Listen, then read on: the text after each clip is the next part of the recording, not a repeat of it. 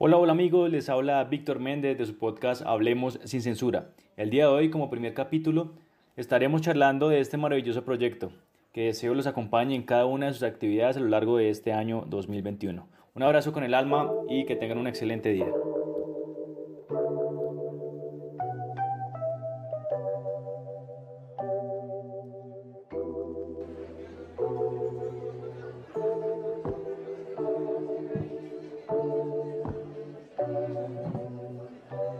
Entonces es eso, o sea, si ustedes se dan cuenta, los mayores influencers tienen eso. ¿Por qué? Porque hablan de entretenimiento o hablan de relaciones o hablan de... Yo no sé si ustedes se han dado cuenta, hay una... ¿Han visto a la niña en Facebook? La ah, que, imita, la, que imita, la que imita algunos comentarios como de películas y eso. Esa, esa de puta es muy tesa, weón, para hacer doblajes para aprenderse los, los textos. Sí, muy dura, güey, muy dura. Y el, los tiempos los hace perfectos. Sí, sí, por eso le digo. Sí, de pronto tendrá un teleprompter o algo. No, pero Igual acá en el, en el celular. niña. Pero al final, como le digo, o sea, es un talento es el, el performance. Enfocado, y está bien enfocado, porque eso vende. O sea, ver una niña, weón, que se mueva de esa forma, eso vende. Exacto. Pero por ejemplo, pero por ejemplo, ¿qué, qué, qué, te has imaginado al respecto? Porque eh, yo creo que no, no participaría, porque en temas pues de sexualidad y eso pues muy chévere, pero, pero es que, no, que no, no, total. Eh, lo que pasa es que yo lo había, el tema del podcast en principio, yo lo, yo lo había conversado con, con, con Aparicio inclusive. Le había hablado de hay que generar un tema de una conversación que le permita a las personas de alguna forma encontrar como unos oídos y encontrar también unas, unas voces de experiencia que se sientan identificadas. ¿Para qué? Para que sientan esa empatía y comiencen a mejorar en sus aspectos personales. Parte de eso es como el contexto que yo he trabajado en el libro y por eso también lo quería volver podcast y por eso había hablado con, con George para hacerlo. ¿sí? Porque tocaba el tema de las relaciones. Al final las relaciones tienen que ver mucho porque nos parte de lo que nosotros somos tiene que ver con las relaciones que tenemos a diario, con las personas que compartimos, nuestros círculos sociales. Entonces creo que es importante tocar esos temas de cómo, cómo las relaciones que yo he tenido, pues le decía que no solamente relaciones amorosas, sino solamente, no hablar de solo sexo y esas cosas, sino cómo las relaciones que yo he tenido a lo largo de mi vida han hecho que impacte en mi vida y sea quien, y sea quien soy la persona de hoy. ¿sí? Obviamente son unos temas que a todos nos va a, tocar de alguna u otra manera, no sé, una relación eh, que nos fue mal en una entrevista, en un trabajo, cómo la superaron, eh, cosas de esas, weón, ¿sí? Eh, cosas tan sencillas como una, una conversación que teníamos previamente con, con Bergaño de Marica, yo fui, yo, me, yo fui a Armenia a conocer a una china, o sea, me fui a Armenia por una china y al final la china nunca me contestó. Venía a la verdad. Exacto. Al final no, nunca me contestó la pelada, pero terminé conociendo dos personas, hasta tres personas y me acogieron en una casa. ¿Sí? ¿Qué poder, o sea, qué poder de, de empatía uno puede llegar a tener para que una persona lo, lo acoja en su casa, güey? ¿Sí? A eso voy tiene que ver con las relaciones. Si yo no hubiera prestado la, la, oportunidad de conocer a las personas o no fuera una persona abierta, nunca se hubiera dado eso, güey. ¿Quién no lo ha hecho? ¿O quién no yo lo estaba vendiendo el restaurante para irme a Alemania a buscar a mi exnovia. ¿A buscar a su exnovia? Sí. ¿Para Germania? ¿Germania? Eh, que queda ahí en el centro arriba de... ¿Germania? Yo me fui hasta Germania. La buceta que pasaba por las rojas que sea Germania. Yo tuve, yo tuve una novia en Venecia, güey ¿Te quedaba bien? Venecia Yo tuve una novia en, bueno, una en el Codito y, y, otra en, ¿cómo es que se llama ese barrio? Que de verdad a mí me daba miedo ir. No, yo al Codito no voy. ¿Marruecos? ¿Egipto? ¿Jerusalén? No. ¿Molinos? ¿Molinos dos? O sea que están diciendo que Venecia es un sitio feo. No, no, no. no, no, no, no. Donde cada día es un regalo. No, es en, es en, uy, ¿qué es esto? Eh, que se les está acabando el tiempo en el ciber. No, ya. Ya, ya. ya hacen como ilimitado. No, dice que ilimitado. sí, vamos a cerrar. que el host eh, tiene la cuenta premium o algo así, dice. Bueno, no, no me acuerdo. no es Suba Rincón, sino más en la mierda. ¿Pero es en Suba? O sea... Bilbaito, papi. Bilbao, Bilbao. Bilbao. Bilbao, Bilbao. O, Lisboa, alguna de esas. Sí, sí. Pero yo decía, no. Uy, marica, o sea, no, no, no voy a, no voy a volver vivo. ¿Ah? Es casi saliendo de Bogotá, noroccidente. Sí. Casi por el lado de Cota. Eso, en el, eh, o sea, uno tenía Rosando, que entrar sí, periferia, de periferia de Cota, claro. Por, por, el puente de Ecuador, ahí está. Ajá. La loma, todo. Uy, no, o sea, vivían los cordones de miseria, prácticamente. Uy, digamos, allá, allá había No, ya. O sea, barrio, pero no tan barrio, porque quiere salir del barrio. No, pues sacrificios, sacrificios que uno hace. Bueno, entonces, sin perder el hilo de la, de la conversación. Pero lo que dice Víctor es verdad, o sea, uno puede enfocarlo en muchas cosas. Por ejemplo, no todo tiene que ser como tan, tan enfocado hacia la pareja. relaciones relaciones, Y por eso le digo, yo quisiera hacer uno, un podcast mucho más orgánico, weón. No que, fue punto toca solo tener celebridades para que hablen de sus casos de éxito. No, weón, o sea, todos de alguna manera tenemos casos de éxito en nuestras vidas. Y aparte todos somos de profesiones súper distintas. Exacto, entonces, eh, una persona que, no sé, que estudió diseño, una persona que estudió gastronomía, una persona que, que estudió, no sé, weón, eh, artes. Eh, pues, weón, por ejemplo, ¿usted, usted qué estudió, vaquero? Yo, comercio exterior. Por eso, y el weón ahorita se dedica al baile. Bacano. Exacto, ese, ese tipo de contrastes, weón. que le gusta Claro, pero por eso voy, o sea, ese tipo de contrastes que al final eh, la sociedad también lo hace a uno tomar ese tipo de decisiones. Sí, obvio. Por ejemplo, yo estudio ingeniería y yo me quisiera dedicar a la cocina algún día. Por eso, weón. Por ejemplo, en mi caso particular. Ahí tiene el socio. Cuando se case. El, CEO, el CEO de la, del Michelin, de cinco Michelines de la Casa de la Trucha, ahí le puede ayudar. Claro. No, no sé si... Lo que necesitan de cocina me avisan. Sí, yo, yo iba a estudiar culinaria, en serio. Eso es lo que oye eso, güey. En mi caso, no, en mi caso marica, yo no le voy a pagar eso y no me pagó. En mi caso particular. A mí me echaron de la casa al comienzo. Estudiar ingeniería. en mi caso particular iba a estudiar diseño y terminé estudiando ingeniería de sistemas. Pero también estudié comunicación gráfica después. Por ejemplo, lo que yo les decía, yo estudié ingeniería mecánica, hice una especialización, bueno, la estoy haciendo, no la acabo. En ¿cómo se llama esa Gerencia de mercadeo, que no tiene nada que ver. Nada. a lo que voy, o sea, a lo que voy es que. Todo tiene que ver. O sea. Pues para uno lo que, dice Augusto, lo que dice Augusto es cierto, a pesar, a pesar de que puede, usted puede decir que no tiene nada que ver. Pues yo pensaba que no, pero cuando empecé a estudiarla tiene todo que ver porque uno no se sabe vender como profesional. Marica, gente que le preguntan en una entrevista cuánto, cuánto aspira a ganar y la gente 15 millones de una, sin asco. hay gente que le dicen, listo. Y ¿Por qué 15? Pues usted está preguntando cuánto quiere ganar, pues yo estoy respondiendo.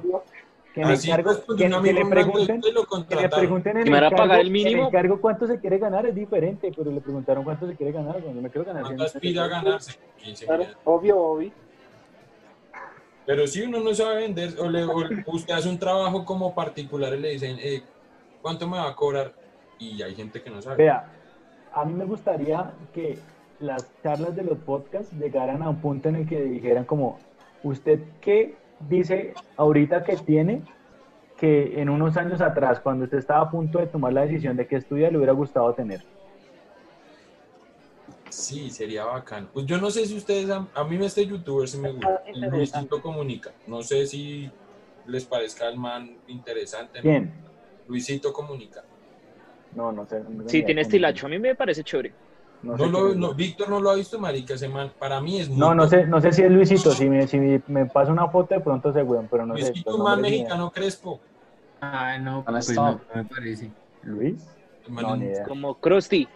Sí, el man es muy bueno y el man Ah, ah, el grupo han enviado unos memes, ¿no? En el grupo han enviado unos memes. Creo que el man creo que, el man creo que eh, trabaja en algo en medios digitales, una marica así, ¿no? El man empezó siendo youtuber, viajando tan, tan, tan, y el man ahorita empezó a montar algo así como lo que quiere Víctor, y el man tiene como un, estudio. un así como noticiero, un estudio, una vaina súper sencilla, y sienta a la gente y le empieza a preguntar de cosas de la vida. Ponen una pregunta tan, y se ponen los manes a hablar, y es súper interesante, es bacanísimo. Los manes son súper interesantes y es una conversación fluida, normal, nada del otro mundo, pero es muy interesante. Y tratan de todos los temas. Me parece muy bacano. Yo, sigo un man que se llama Roberto MTZ. El man también habla de, varios, de varias cosas. Incluso el man también arrancó siendo, siendo youtuber. Y el man ahorita ha escrito tres libros. Y el huevón tiene una historia muy parecida. Me sentí, me sentí identificado con el man porque el man sacó el libro, pero el man lo, el man lo hace independiente tiene una litografía, weón, y, manda a imprimir. Y el man tiene una, una, un sitio web y por ahí vende el libro, pero el man es el que, el, que empaca. El man es el que empaca y todo. Bacanísimo. Sí. Entonces, eh, y el man lleva siete años lo mismo, weón. Y el man hablaba, si usted quiere arrancar, weón, arranque hasta con un celular, pero arranque en el proceso usted va cogiendo experiencia y va puliendo la, la adicción, va, va, aprendiendo cómo hablar, el tema de los tiempos y toda esa maricada, hasta que llega y, se hace natural. Que, que, un punto en el que la gente ya, si usted lo llega a ver y dice, no, pues estos huevones lo hacen ver muy fácil, cualquiera puede hacerlo. Pero pues vaya, arranque y hágalo, güey. Sí, ese es el tema. Un ejemplo que se volvió muy viral son esos manos de con ánimo de ofender ah, empezaron haciendo huevonadas Marica, y los se sientan a hablar y hablan de cosas muy interesantes. A mí me parecen interesantes cosas de las que hablan. Entre sí, chistes y, son y, son, y son coloquiales, o sea, a todo el mundo, huevón, le, le cae algo. y ahí hay manes de, vea que hay manes de todos. ¿Y qué los une? A los manes el humor. Un círculo de huevones hablando y se graban. Los manes son profesores, súper estudiados, muchas cosas. Hay unos que no hacen un culo, pero los manes los une eso y es muy bacán. De acuerdo. Incluso creo que, o, sea, hablando de referentes, puede ser algo así, eh, cosas muy cotidianas, ¿no? El guanchito todo lindo planchando, Marica, marica eh, el, el, ha hecho de todo, weón. El weón se tomó una cerveza. Se tomó una cerveza, se sirvió un whisky, fumó, se, la cama, es que él ya es un la cama, tiene... la cama, ahora está planchando. O sea, marica, yo quiero, yo quiero una esposa como él. Una esposa, no, yo sí quiero una esposa. Oiga, bueno, que yo creo que por eso no volví a tener relaciones. Es la misma vaina, una relación así súper larga. Y entonces, como Juan, volvimos y cuando volvimos, entonces ya vamos a irnos a vivir juntos. Entonces empezó la vieja con el cuento, compremos un carro entre los dos, compremos una moto entre los dos, compremos un entre los dos. Y marica, yo no me sentía así como, como muy, muy, muy seguro porque me han pasado muchas cosas, muchas vainas. Entonces, pues marica, acudí al sabio y le pregunté a mi papá porque, pues, weón, un man que lleva 30 años casado. Entonces yo le dije, venga, papá, pasa tal y tal cosa. Dijo mi hijo, vea, usted ahorita está hablando porque usted tiene los celos del hombre casado. Usted no quiere que su mujer cuando se, separan salga con otro, se vea con otro, eh, nada. Entonces usted accede a muchas cosas o cede a muchas cosas por no perderla. Pero al final usted la va a cagar. Entonces, si va a terminar ahorita, va a pasar lo mismo que si termina dos años después. La diferencia va a ser todo el tiempo y las oportunidades que perdió. Entonces, Usted decida. Marica, su papá es un hombre muy sabio, le cuento. Muy sabio. No, el totazo, va a llorar igual, le va a doler igual, va a hacer las mismas vainas, todo va a pasar lo mismo. La vaina ¿Para qué prolongar el dolor? Va a perder dos años de oportunidades. Mi hijo, y aparte sea realista, si fuera la mujer de su vida, usted ya estaría con él. Exacto, uno no piensa eso cuando uno sabe que es la mujer su vida. La mujer de su vida no, lo hace dudar, weón. Y entonces yo, yo me senté y yo le dije, venga, y que ya nos sentamos y estábamos tomando cola así, ya manes casados, y entonces me decían, bueno, ¿usted marica y tal? Y yo les dije, pues marica, yo no sé cuándo. Le dije, ¿usted cuándo supo? Y el man dijo, no, yo la vi, y yo dije, esta va a ser mi mujer. Y mi papá, no, yo vi a su mamá y, y todos están. Y les dije, no, pues a mí no me va a pasar eso. Me dijeron, cuando le pase, se va a dar cuenta. Papi, es que eso es así.